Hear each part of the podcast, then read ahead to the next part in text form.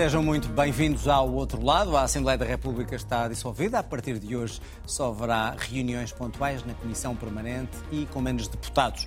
Agora começa o caminho, todos os partidos, para as eleições de março.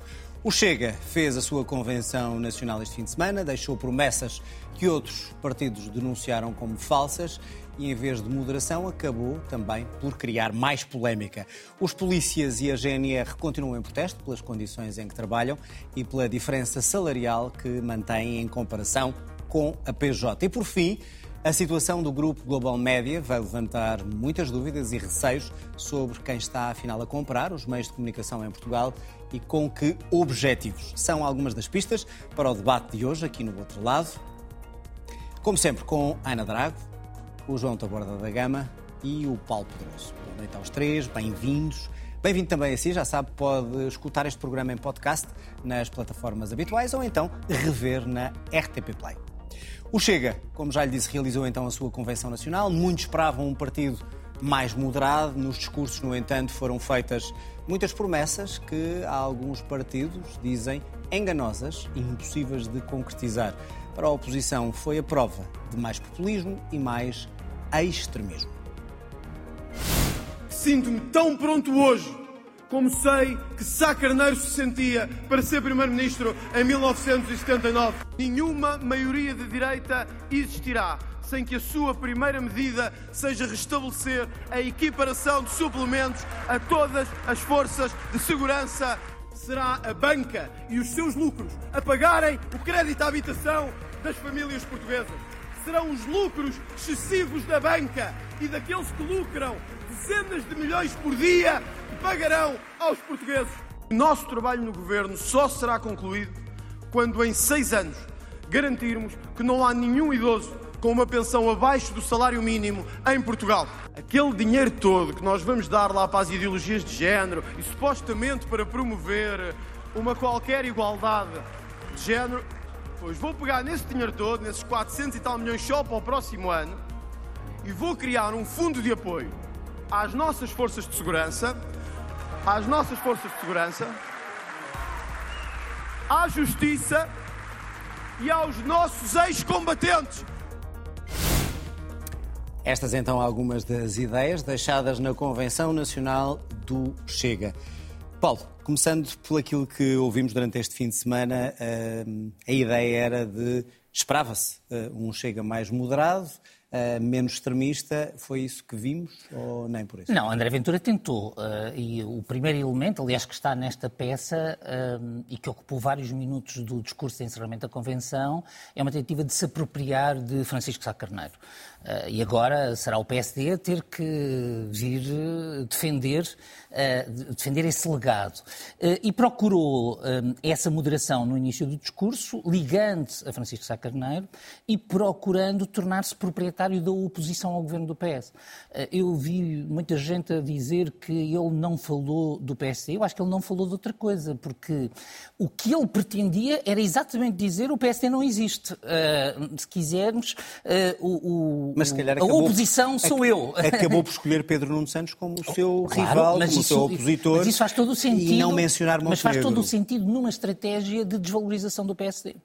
Ah, e, portanto, este fim de semana, na minha perspectiva, uh, o, o, verdadeiro uh, adversário acabou por ser o PSD numa, nesta dupla situação, que é de que não faz oposição, e o Chega tentou dizer nós somos a oposição, e a de que não tem credibilidade para Primeiro-Ministro. E esta tentativa de colagem de uh, André Ventura em pessoa a Francisco, Sá, a Francisco Sá Carneiro, apagando toda, toda a dinâmica da AD. Depois as promessas uh, são o momento onde o castelo de cartas cai.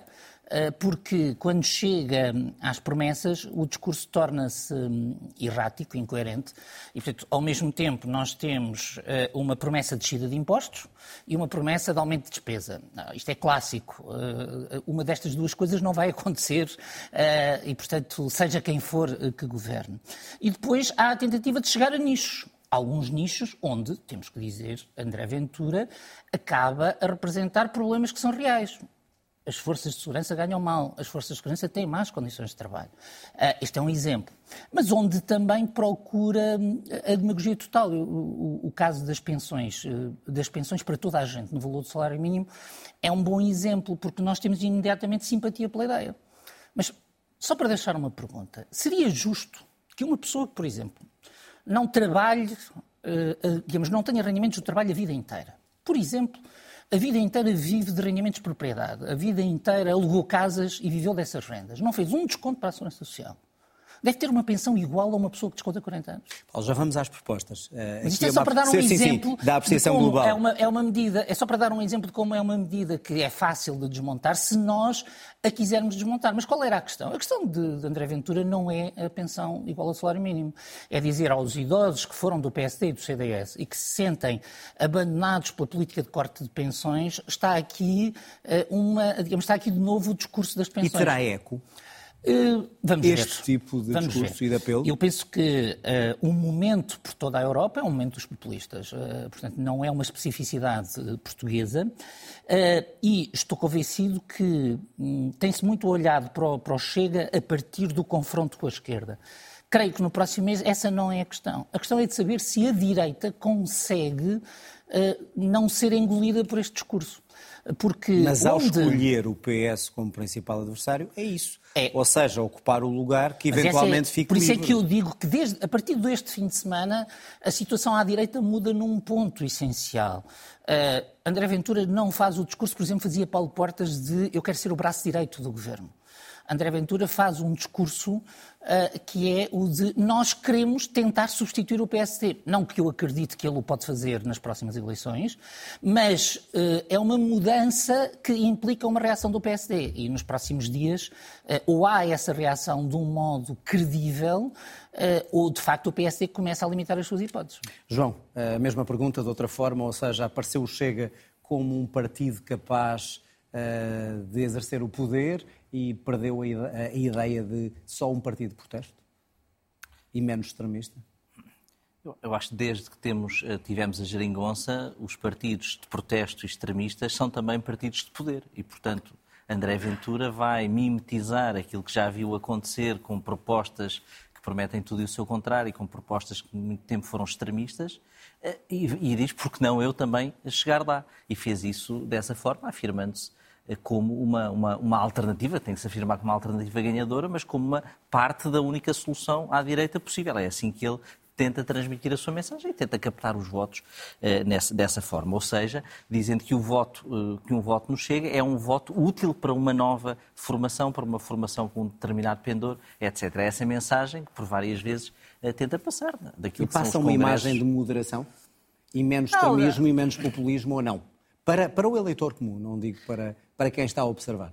Acho que ali há, há, menos ataques ao sistema enquanto tal e ao sistema institucional. Há tópicos que parecem, daquilo que fui acompanhando, cair, aqueles tópicos, digamos, mais de cartaz que foram, foram caindo. E, portanto, da castração pública, por da exemplo. Da castração química, é os cigarros, ou seja, há ali tópicos que vão, vão, sendo deixados de cair, eh, mas o discurso é, é, um discurso extremista, há mesmo, e é uma base extremista, e muitas das intervenções são muito extremistas, né? não, não haja dúvidas sobre isso.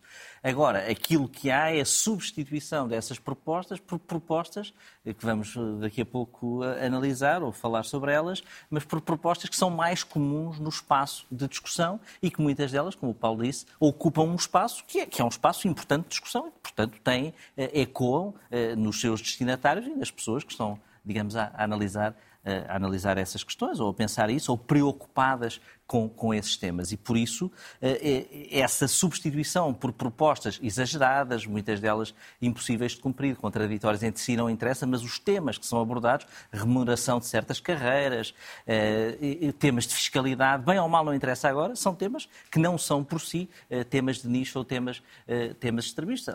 Apesar de André Ventura ter falado da, da questão da da, da ideologia de género, não, não, sabendo sequer do que está a falar ou não querendo sequer saber do que está a falar, porque também em Portugal isto não é um tema fraturante como é noutros países. A importação desse discurso de outros populismos para Portugal, quer por um lado, quer por outro, não me parece que seja, digamos, um tiro, um tiro estratégico. Agora, aquilo que há, que há hoje é a substituição de temas, de alguns temas fraturantes, por outros que são temas de agenda numa perspectiva de se afirmar como alternativa. Ana, poderá o Chega ter abandonado estes, as suas bandeiras que lhe eram mais criticadas como extremistas e populistas, ou uh, quando fala de uh, igualdade de género e quando tem um militante de, a falar de fascismo e a assumir-se como fascista, embora de forma irónica, como ele disse eventualmente depois. O avô fascista. Uh, exatamente, o avô fascista. O que é que isto quer dizer e de que forma é que isto mostra um Chega diferente? Eu acho que o Chega, na sua convenção, mostrou que continua exatamente igual. Ou seja, aquilo que verdadeiramente anima a militância do Chega são estes debates sobre política de identidades, sobre migração, a dimensão racista, a autoridade do Estado na sua dimensão mais autoritária e mais repressiva. E depois há uma tentativa por parte da direção do Chega, por parte de André Ventura, de apresentar eh, um programa enfim, para os problemas das pessoas, que são as suas dificuldades de salários ou nos serviços públicos. Um, e aí o Chega procura fazer aquilo que o Paulo estava a dizer, ou seja, procura cavar algum voto e alimentar alguma transferência de voto do PSD em direção ao Chega uh, e também mostrar-se na prática à direita como um partido passível de entrar na área da, da governação numa aliança. E capaz uh, de atrair votos à esquerda, como Muitos apontam que houve transferência? Houve, ou seja, das leituras que nós fizemos, de resultados que o Chega teve significativos uh, no Alentejo, não houve transferências diretas da chamada esquerda uh, para uh, o Chega e, portanto, eu acho sempre que devemos ter algum cuidado com essa leitura.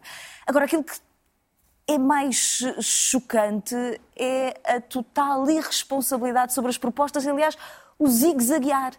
Há, em 2019, há quatro 4, 5 anos atrás, o programa do Chega propunha uh, acabar com o Serviço Nacional de Saúde e com o sistema público educativo, ou seja, despedir todos os professores, despedir todos os médicos, acabar com todos os serviços públicos, privatizar a segurança social e agora, quatro anos depois, disse uma coisa completamente diferente e aparentemente ninguém notou uh, a diferença.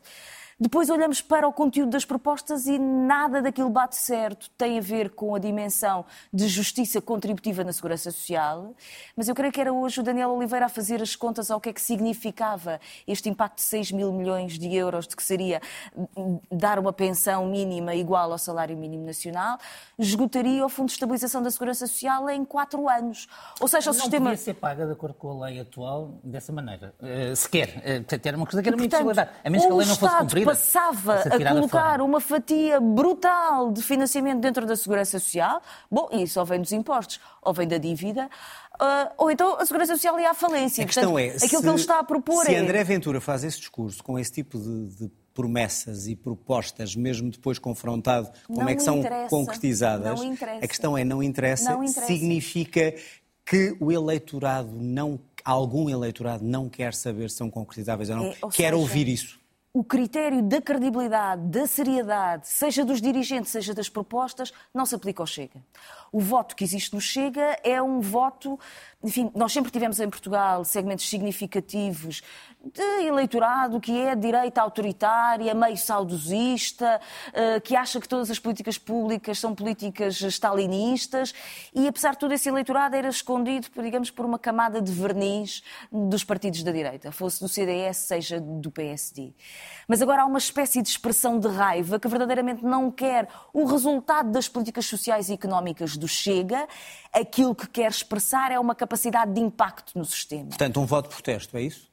É um voto de protesto contra as políticas do governo do Partido Socialista e um voto de protesto contra os próprios partidos da direita e a sua dificuldade de se colocarem no espaço político. Há 20 anos que nós discutimos a crise da democracia, não é uma coisa nova, mas tem agora uma polarização que vai ganhando força, creio eu também, porque ela é carregada em ombros por uma, uma, uma, comunicação social que fica fascinada com o disparate do Chega e com a sua arrogância e com a forma como avança contra tudo e contra todos. Bom, é então como... se calhar ele tem razão quando diz que a culpa é dos jornalistas. Hein? Há alguma culpa dos jornalistas. Os jornalistas fazem o seu trabalho, mostram e aquilo que eu tenho e, a dizer, e confrontam com o que não, não é. Não, há uma comunicação social que fica deslumbrada em colocar o microfone debaixo eh, da, da boca de André Ventura e de ouvir os maiores disparates. Porque acha que quanto maior for o disparate, Mas mais as é pessoas confrontado com isso e foi feito. Há alguns jornalistas que o fazem. A única coisa que eu acho que é preciso perceber é, e alguns jornalistas já o sabem porque já o sentiram na pele, eles vêm atrás de vocês. Haverá um momento em que a limitação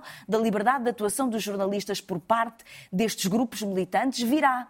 E, portanto, cuidado com o que estão a alimentar. Muito bem, vamos olhar para, não em, em, em pormenor, Paulo, mas há várias propostas que foram feitas sem fazer contas.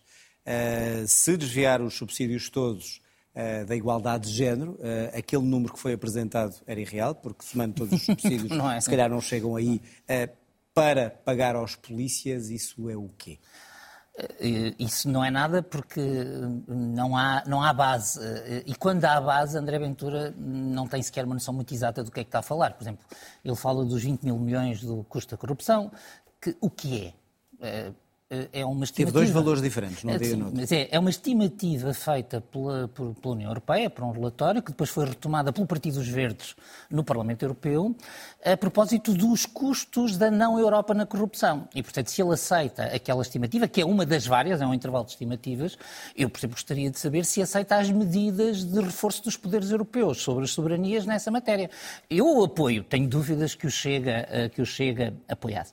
Mas uh, o, o objetivo de aquele exercício não era propor medidas.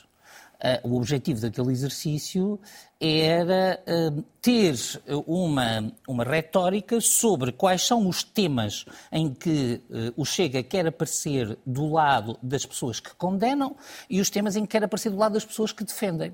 Não com a perspectiva de ter políticas credíveis. E aqui há uma diferença. O João e, e muita gente à direita, uh, digamos, tem, tem, tem procurado fazer uma equivalência entre o modo como o PCP e o Bloco de Esquerda chegaram à área da governabilidade e o modo como o Chega poderá vir a chegar.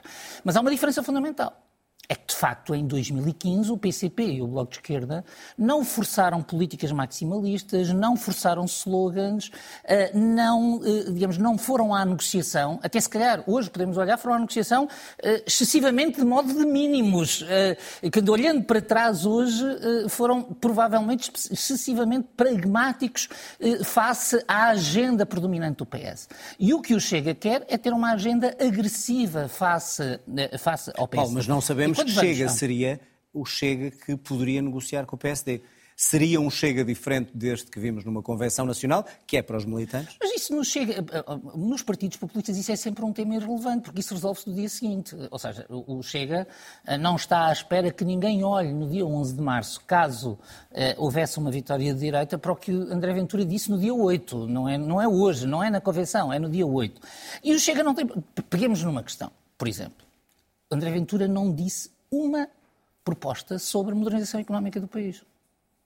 E, portanto, eh, se é provavelmente há problema para o qual nós temos que ter soluções e discussão, é como é que saímos de algum modo de uma armadilha de desenvolvimento em que estamos, em que não estamos a conseguir crescer o que queríamos. O Chega tem zero sobre, sobre isto. O Chega, eh, e, portanto, e, e, e, vou buscar este exemplo porque seria um exemplo onde a direita que queira ser governo deve ter perspectivas. Mas uh, o Chega manipula os números a um ponto, que é, por exemplo, dizer assim, uh, carga fiscal. Como o número carga fiscal em Portugal não servia, porque a carga fiscal em Portugal, quando comprada com a CDE, não é alta, vai buscar a carga fiscal sobre o trabalho e buscar um número sobre o trabalho. E, portanto, nós não temos, de facto, por exemplo, uma, digamos, uma pista sobre o que é a política de impostos do, do, do Chega. Portanto, o, o, Chega diz descer impostos, não há ninguém que diga subir, não, há, não creio que haja ninguém que diga subir, mas quais? É descer o IVA, com que efeitos? É uh, descer mas a mesma pergunta uh, as taxas mais altas, as taxas intermédias? Pode não concretizar mas isso tem eco ou não quando ele tem, fala claro. o que faz aos pensionistas ou como vai ajudar não, às forças de segurança, aos médicos, aos professores? Os pensionistas, vamos ver, os pensionistas e os professores vão ser um tema nesta campanha, em grande parte por culpa do PS, eh, porque, eh, de algum modo, num caso, eh, diria eu, para o bem, no outro caso, para o mal. Porque, basicamente, os governos do PS revalorizaram as pensões face a uma direita que as cortou. E no caso dos pensionistas, eh, o que o Chega está a procurar fazer é procurar, de algum modo, explorar a fragilidade do PSD. Não é, eh, volto a dizer, não é a proposta concreta, até porque, eh, do ponto de vista da direita, é difícil argumentar esta proposta. Volto, pego outro exemplo. Que é uh, André Ventura defende que um milionário que nunca descontou tenha a mesma pensão que um trabalhador que desconta toda a vida. Isto não, não cabe nos, digamos, nas, nas, perspectivas da direita. É uma espécie, tal qual foi dito, é uma espécie de rendimento básico universal para todos os idosos. Eh, não usou uma vez a palavra condição de recursos, não usou uma vez uh, que seria, por exemplo, uma prestação para pobres ou de que valor. Uh, o que ele quer é dizer, e quanto é, aos é dizer assim, nós chega, banca, estamos associados Paulo, com os idosos. Quanto aos lucros excessivos da banca para pagar o crédito à habitação Aí eu devo podem. dizer que sorri quando vi esse discurso, porque há uma coisa que também temos de ter consciência o, o, o, Chega não é monopolista do populismo em Portugal. Uh, e o populismo é isso um. Quer é, dizer? Isso quer dizer que à esquerda há quem já tenha dito isto. E, e fê-lo numa, digamos, cedendo ao populismo. Porque o populismo assenta sempre num princípio. Era o que o João estava a dizer no início. Há uns bandidos, dele. há uns bandidos e há nós que somos os puros. E o que é que há a fazer é tirar aos bandidos para dar aos puros. Uh, e às vezes, à esquerda, há também esta tentação de transformar uh, os que não são, se quisermos, os nossos, em bandidos. Uh, os, os, os, teóricos do populismo dizem que o populismo é uma ideologia fina nesta perspectiva, Portanto, porque é algo que se pode moldar uh, discursos ideológicos muito, muito distintos. E, portanto, ameaçar o grande capital é, aliás, uma, uma característica que frequentemente junta à extrema-esquerda e à extrema-direita. Isso não faz qualquer sentido. Governar uma economia é redistribuir riqueza para crescimento geral. E, portanto, se tu tens a percepção, e foi um discurso que foi feito até na União Europeia, de que há setores que a cavalgar as taxas de juros ou a cavalgar a subida da inflação estão a ter um conjunto de lucros excessivos que prejudicam a vida das famílias e o funcionamento dos outros setores da economia, tu tens uma lógica redistributiva. Quer dizer, se o Chega a dizer que isto é uma mesa, eu não vou porque sou de esquerda e tenho uma batalha intransponível com a extrema-direita dizer que isto não é uma mesa. E, portanto, há uma leitura sobre como é que caíram os custos sobre a sociedade portuguesa e os diferentes setores que é necessário fazer. Governar é isso, não é outra e, coisa. E isso faz Há uma outra credível. dimensão.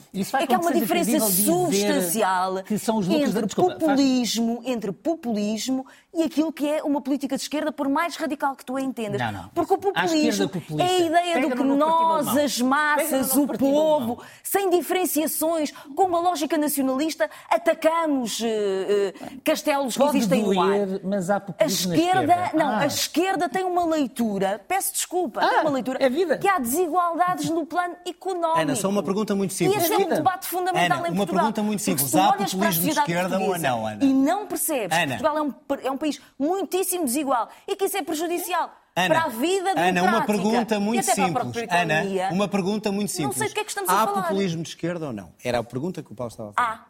Pronto. Mas em Portugal, objetivo, em Portugal é? nos partidos organizados à esquerda não há. Ou seja, há populistas de esquerda noutros setores na Europa. É verdade, é, descobrem-se muito facilmente. E é essa a então, ideia.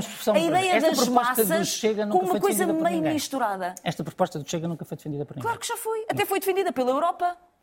Foi, foi defendida Mas pela em Portugal Europa. foi discutida, foi defendida pela esquerda na Europa, oh, oh, sim ou não? Eu, eu trago o repower da União Europeia. Ana, e em Portugal? É em, em, Portugal. em Portugal? Foi lucros excessivos de um conjunto de setores que devem ser redistribuídos pelas famílias Muito e bem. ter políticas de Vamos ouvir o João. Vemos João. como o Chega consegue pôr-nos Ah, meu Deus. Propostas que foram apresentadas, irrealistas, realistas e até que ponto é que, uh, independentemente de como é que se concretizam, uh, poderão, de alguma maneira, ter que ser consideradas pelo PSD, que pode perder alguns votos? o Chega, depois deste Congresso, podia ter mudado o nome para o Checa, que é o Chega de cheque na mão. E, portanto, o que André Ventura fez é o que os outros partidos também fazem, que é distribuir os cheques, distribuir o dinheiro. E fê-lo de uma forma ainda mais estratégica, fácil, ainda mais fácil, porque não, não tenho nenhuma intenção de E, e fê-lo de uma forma eh, populista, mas também estratégica, no sentido de utilizou o populismo para, para, para os alvos eleitorais que quer. Nos impostos, é, o Chega tem desde o seu início essa matriz de descer impostos. Aliás, isso era muito visível no início, nos documentos iniciais, depois foi deixando de cair, agora voltou outra vez. Uh, mas é totalmente incoerente com, depois com o aumento da despesa pública, porque o Chega é o, é o partido contra a subsídio à dependência, mas criando o maior subsídio sem eh, qualquer condição de recursos universal. Portanto, é um pouco, digamos, eh, contraditório. Acho que propuseram, não o líder, mas o líder parlamentar, a extinção do IMI e do IUC, que são os impostos que mais irritam as pessoas em qualquer estudo sobre saliência fiscal de medidas. Portanto, foram escolhidos por isso e não por outra razão qualquer. Algumas descidas seletivas de IVA e depois a tributação na banca mas aí o populismo do Chega foi mais fino, aí sim mais fino do que o da esquerda, porque a esquerda, eh, com o populismo óbvio, o populismo fiscal de taxar a banca e os lucros excessivos, como se isso fosse resolver um, um problema, ainda tinha alguma seriedade quando tentava ligar essa tributação às ajudas do Estado à banca, etc., e repor alguma justiça. O Chega foi direto ao bolso dos portugueses, que era usar os lucros da banca para descer a prestação da casa das famílias, como se isso fizesse sentido do ponto de vista aritmético. Não, não, não, não casa uma coisa com a outra, a magnitude do crédito uh, das famílias e os lucros, os lucros da banca. E, portanto, conseguiu não, ainda elevar. sobre os lucros da banca. Exatamente, conseguiu é ainda levar a um nível mais alto o, o, populismo fiscal. Uh, agora, o que é facto é, é, que estamos a discutir medidas. Os outros partidos, como na tua pergunta fizeste, vão ter de discutir algumas delas, porque elas vão marcar, porque vão ser perguntados e porque é normal que assim seja no debate eleitoral ou no debate eleitoral e político.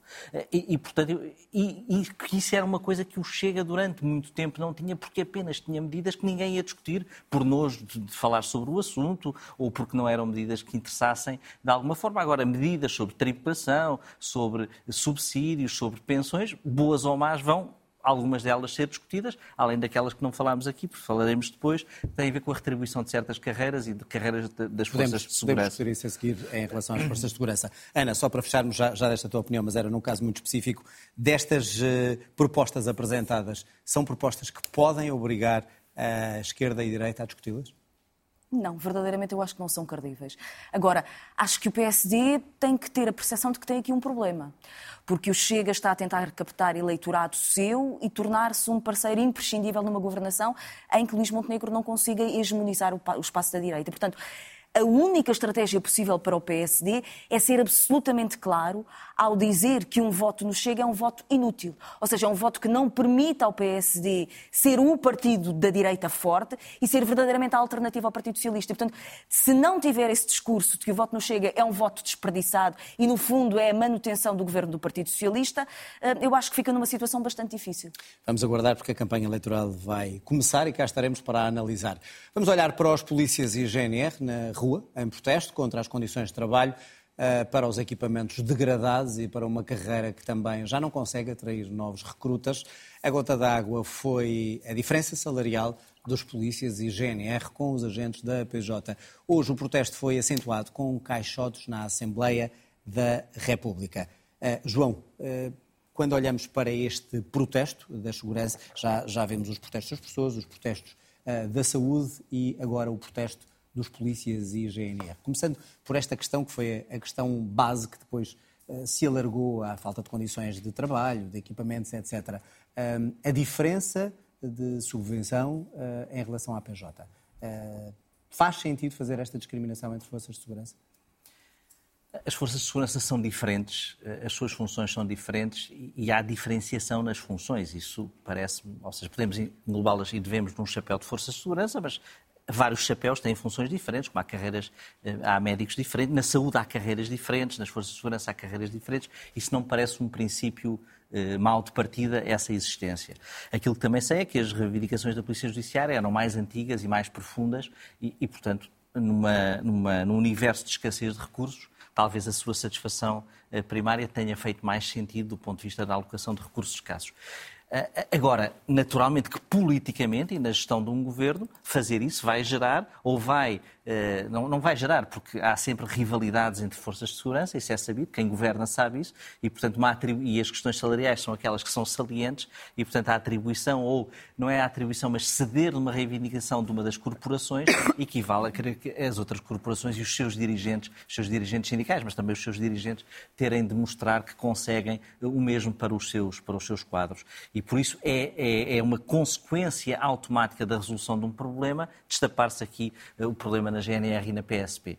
E, Faz portanto... sentido uh, que este protesto e esta manifestação uh, seja agora, ou seja, quando o governo está de partida, quando a Assembleia está a ser dissolvida, uh, quando os partidos só pensam em eleições? Ou seja, na prática, o que é que se consegue num, num, governo de gestão? É marcar, é, marcar, é marcar a agenda do próximo governo e conseguir promessas de solução do problema daqueles que sejam os incumbentes no dia, no, no dia 11 de março, ou aquilo que se venha a ser a solução governativa no dia 11 de março. É isso, mas não é uma solução orçamental para já, porque isso já devia ter sido uh, feito, feito antes.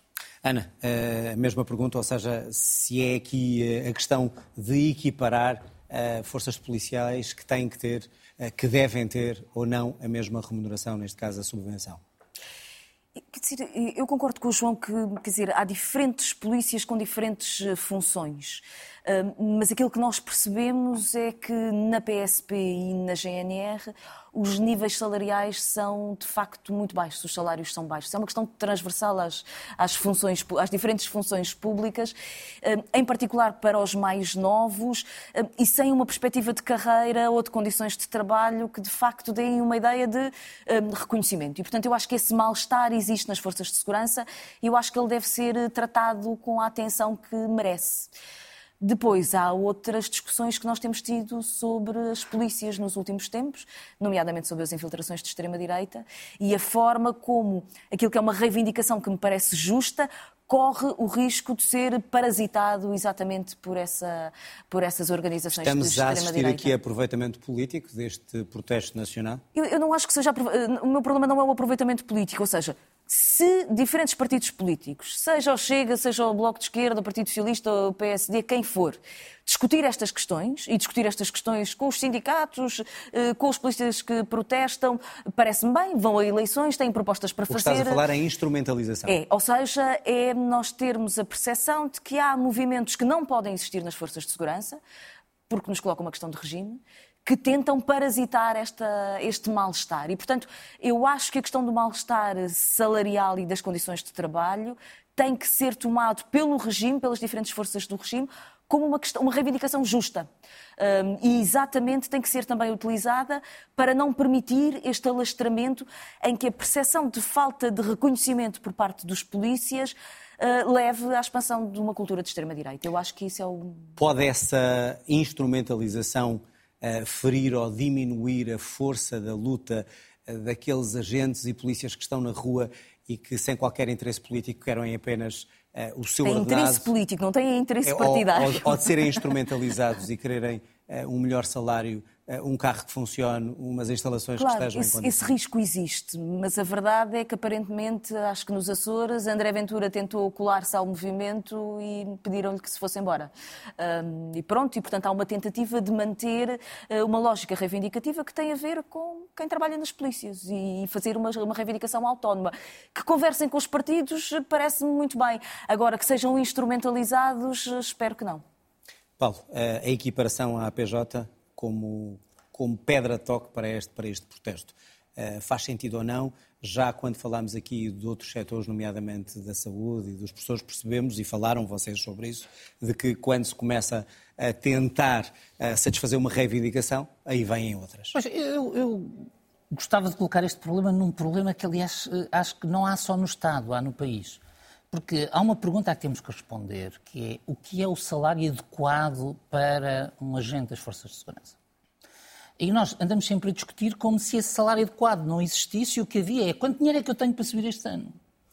Eh, e há o risco, como aconteceu com os médicos, como aconteceu com os professores, em particular no ingresso na carreira, como está a acontecer com os polícias e como provavelmente está a acontecer em muitos outros setores que não têm a mesma voz e no setor privado. Uh, também, porque muitas, muitos trabalhadores hoje estão colados ao salário mínimo pela incapacidade de reconhecimento uma coisa simples, que é uma carreira é algo que não tem a ver com a disponibilidade que o patrão tem para me pagar amanhã, tem a ver com o valor do meu trabalho, o valor da minha vida, o valor, uh, digamos, aquilo que eu acumulo de saber para poder fazer a Paulo, função. mas seguramente não são salários adequados porque não, nem é, dão uma dignidade é de vida, não é? é que o meu problema não é o de equiparação à PJ, porque a equiparação à PJ pode, é é o instrumento eh, que eu percebo que na luta os polícias, eh, a PSP e a GNR podem usar, que é, afinal, há dinheiro para aqueles, eh, no fundo, é, é este E é uma pergunta legítima. Claro, mas a questão de fundo aqui é que, de facto, o Governo não tem sido sensível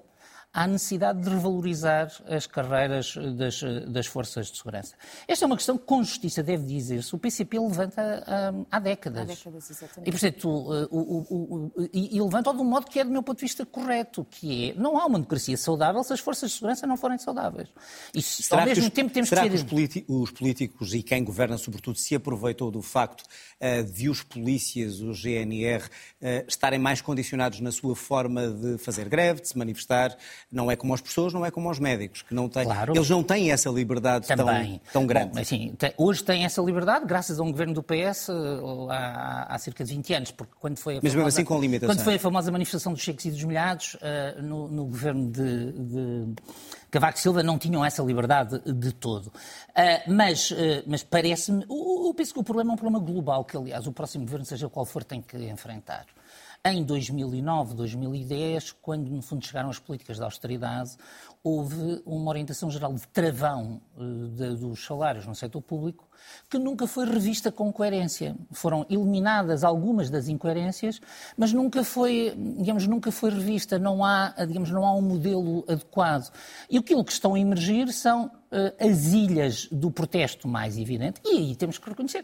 O governo uh, andou à procura de, de, digamos, de chuva para se molhar, porque é evidente que eh, se à beira das eleições cria um subsídio de risco que é pedido há muito tempo para uma das forças, sabendo, portanto, neste caso para a Polícia Judiciária, sabendo das reivindicações das outras, o que a mim me surpreenderia... Isso é inabilidade, inabilidade política? Uh, sim, o resultado objetivo é inábil. Uh, a, a, a, intenção até pode ter sido muito hábil, porque há uma coisa que é certa, que é o próximo governo já vai receber o problema da Polícia Judiciária resolvido. João, e agora rapidamente, isto é o fenómeno uh, que já alertámos aqui várias vezes que o governo, quando começa a satisfazer umas reivindicações, acaba por fazer discriminações, e não digo dentro das forças de segurança, mas vai primeiro aos, eh, à saúde, que era o mais urgente, depois vai aos professores e agora, de repente, uh, lembrou-se das forças de segurança. A minha dúvida é, é o governo a não conseguir ir a todos os setores que considera fundamentais? É o governo a não conseguir ir a todos, são as diferentes forças dentro do governo de acesso, digamos, aos cheques do Ministério das Finanças, que é sempre diferente. E a percepção... Ou seja, se o ministro que tutela esta área não consegue pedir mais... o cheque do Primeiro-Ministro. E, e, depois, e depois também a força do Primeiro-Ministro e a visão eh, de, do que satisfazer eh, em que momento e do que satisfazer, do que satisfazer primeiro. Agora, eh, este tema está totalmente relacionado com o tema anterior do Congresso do Chega e não é apenas pela infiltração ou financiamento ou etc. É que havendo numa classe profissional com determinadas características sociodemográficas um grande descontentamento, é muito natural que haja um maior voto de protesto dentro dessa uh, camada socioprofissional. Isto é, digamos, aritmética pura.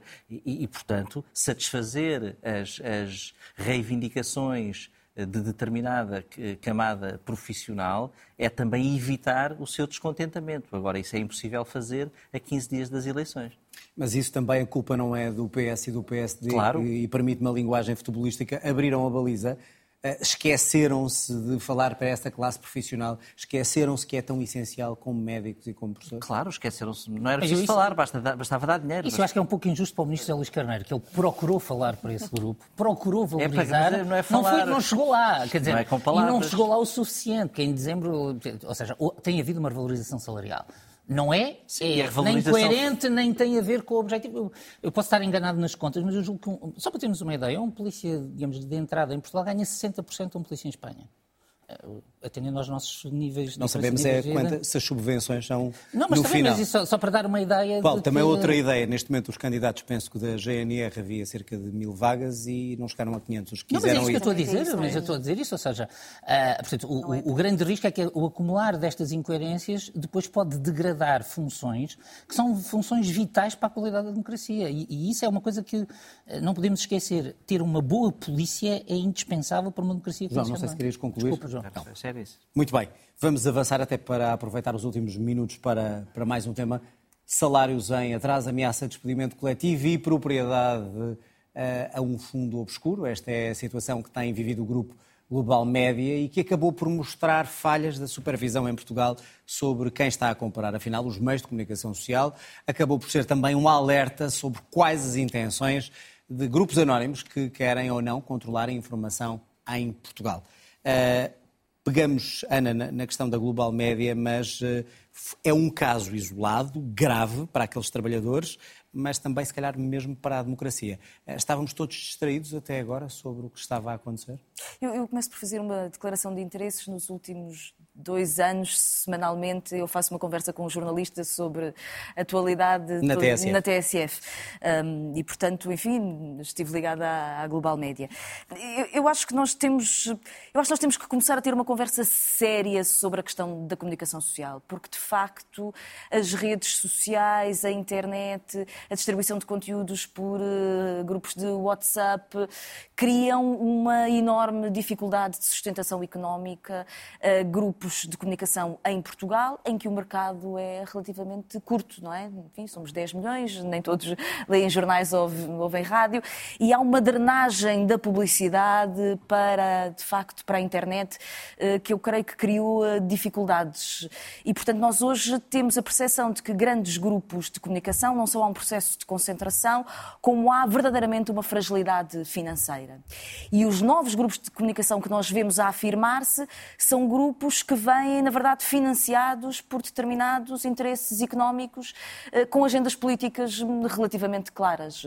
Eh, provavelmente o Observador é o exemplo que nós conseguimos perceber, ou seja, tem uma pouca base de sustentação financeira, fora o financiamento de, não sei, nos últimos anos queimaram 100 milhões ou qualquer coisa assim do género. E, portanto, está ligado eh, claramente a uma determinada agenda política e, portanto, uma configuração de qual é o debate e o espaço do jornalismo. Mas aí conhecem-se os acionistas e não estamos a falar de um fundo Conhecem-se, mas o problema que ninguém sabe quem é. É se no futuro só restam projetos de comunicação social que, não sendo financiados pela compra direta de, enfim, de pessoas que compram o jornal, ouvem rádio ou pela publicidade, uh, estão, na verdade, a veicular uma determinada orientação política. Mas neste caso da Global Média. Um, a questão não eu, é eu mais estou a fazer profunda. uma discussão Sim.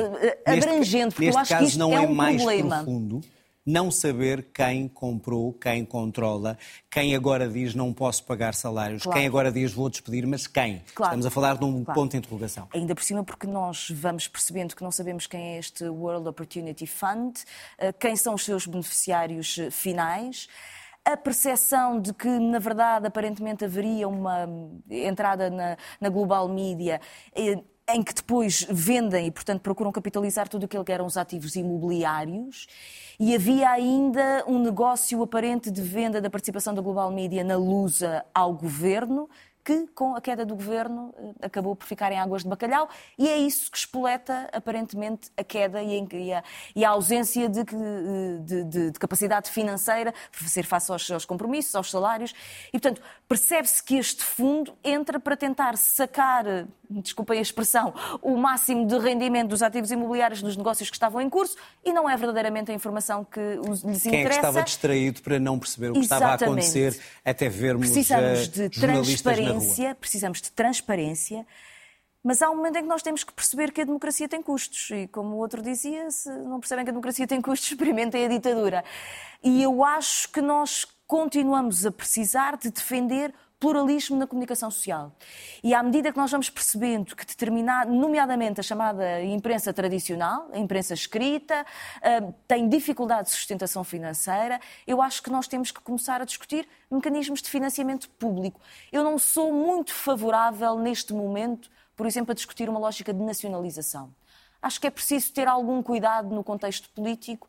Uh, acho que a RTP, sendo pública, é um exemplo de pluralismo e, portanto, que, que mostra eh, diferentes pontos de vista e faz uma informação como é credível. Se, como é que isso se faz no, no setor privado? Eu acho que exatamente não se corre o risco de dizer que o Estado, ao hum. atribuir não, esse dinheiro, o financiamento não é controle estar a criar um sobre problema. a linha editorial nem sobre a estrutura administrativa. É uma lógica de financiamento. É estabelecer sobre, por exemplo, os serviços da internet uma taxa pequena em que depois serve para financiar a imprensa tradicional.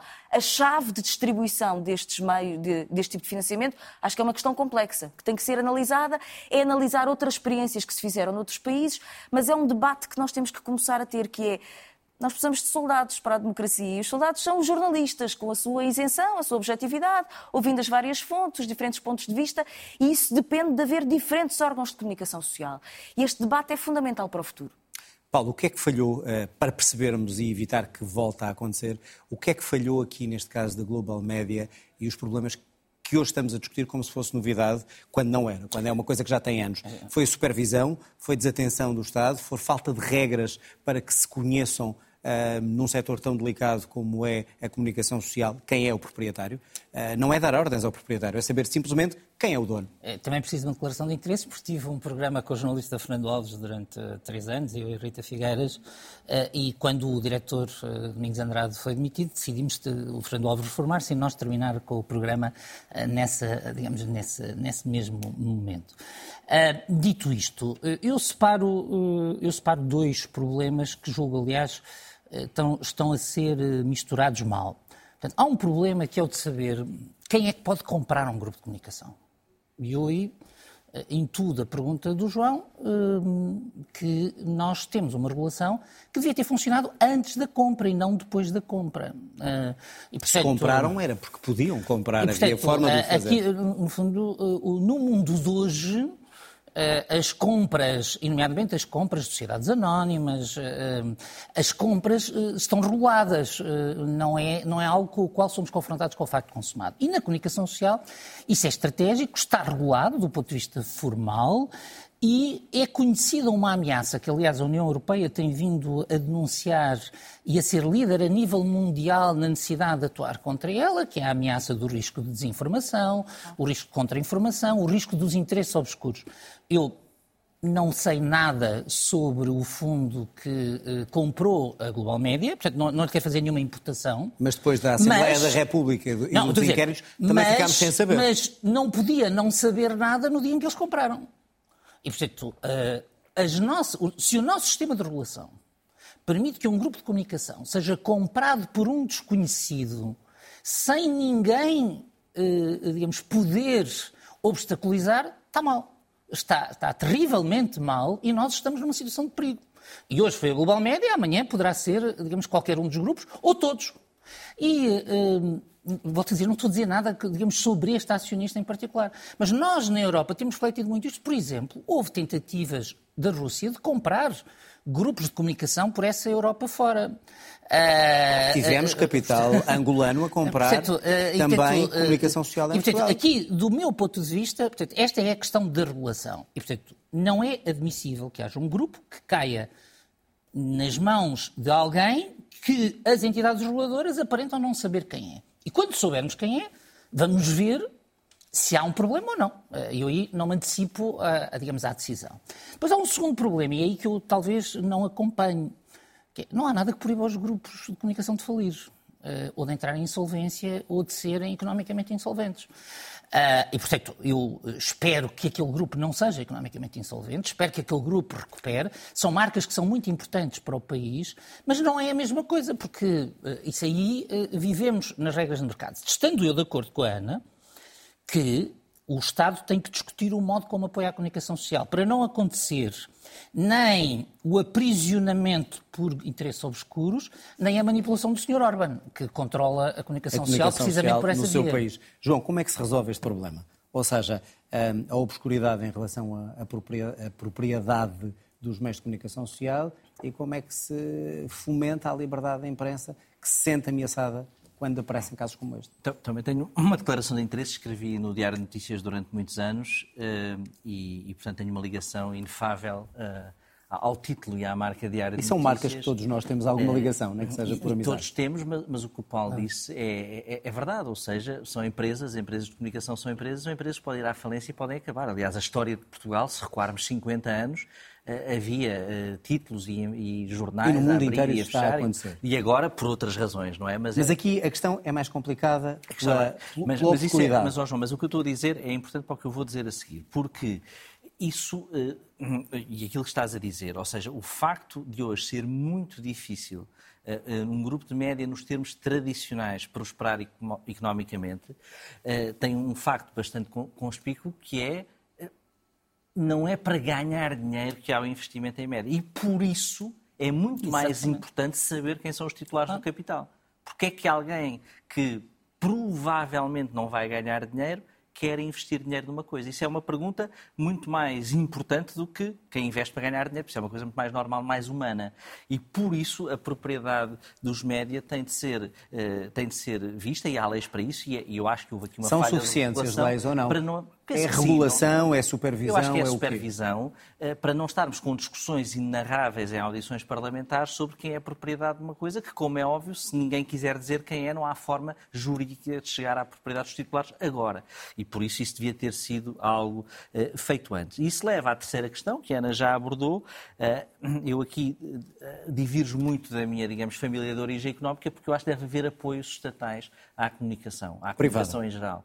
A comunicação, a comunicação em geral, Sim. seja meios locais, seja meios em parceria, seja modelos eh, com supervisão independente, como é o caso da RTP, acho que é possível hoje ter modelos que garantem uh, independência. É muito importante para, para a chamada imprensa local e, e Rui Moreira vem lançar um debate importante, vem perguntar porquê é que as autarquias não podem ter elas próprias empresas de média se o Estado pode ter. Isso é um debate, é um debate interessante que eu acho que se deve fazer com seriedade, não dizer, ah, já a Câmara do Porto agora tem que ser dona de um jornal. Podem dizer que seja por um fundo é, situado offshore. Mas, mas que tenham transparentemente, que é o que ele diz, temos transparentemente e somos, digamos, avaliados, somos nós municípios, ele falava em abstrato, eh, pela independência eh, desse, desse próprio meio. Acho que isso é um debate que tem de ser feito neste momento que ainda já é um final de uma transição para um, para um universo médio totalmente diferente daquele que tínhamos há 15 anos atrás. E perante este problema, e este problema concreto que nos pôs a discutir todo este tema eh, como se fosse novidade e não é, Uh, como é que se resolve um problema como o do Global Media, que não se pode obrigar a saber quem é o proprietário? Se é um calhar, fundo, vai calhar, continuar anónimo? Se calhar já não se resolve. Se calhar esse problema já não se resolve. Foi como aconteceu com a venda do pacote habitacional eh, de imobiliário do novo banco. Ou seja, que foi vendido a um fundo em que depois não sabia qual era o beneficiário final e, portanto, havia um problema de se perceber que se, se tinha sido bem vendido ou se a Lone Star era todo. Acreditam que por causa disto, isto e rapidamente será uma preocupação do próximo governo? Ou eh, as preocupações com a saúde, com a segurança e com a educação sobrepõem-se acho, acho que são sobrepor, não é? Pela há um problema com a regulação. Há um problema óbvio não, com a regulação. Por alguma razão há mais que um ministro. É para que cada ministro se preocupe com os seus problemas. E, e o Primeiro-Ministro deve se preocupar com a visão geral, ou não? A mim não me parece, exatamente, a mim não me parece que isso, quer dizer, que sejam coisas que possamos colocar no mesmo plano. E nós não podemos andar a dizer que há perigos para a democracia e depois aceitar, porque se nada fizermos, se a comunicação é estruturalmente deficitária, onde é que ela vai cair? A quem tenha ou um poder económico predominante sobre a sociedade, ou quem tenha, eh, digamos, um interesse político e capacidade de o financiar. E isso pode distorcer o pluralismo. E, portanto, nós temos, de facto, que ter instrumentos que garantam, eh, que garantam esse pluralismo. Esperamos que tudo isso seja tido em conta pelos governos e que estes trabalhadores não percam o seu emprego e recebam, pelo menos já, o seu salário. Obrigado aos três. Obrigado também a si desse lado. Termina aqui o outro lado. Pode ver o programa na RTP Play ou então escutar em podcast nas plataformas habituais. Tenha uma boa noite e já agora tenha também uma boa semana.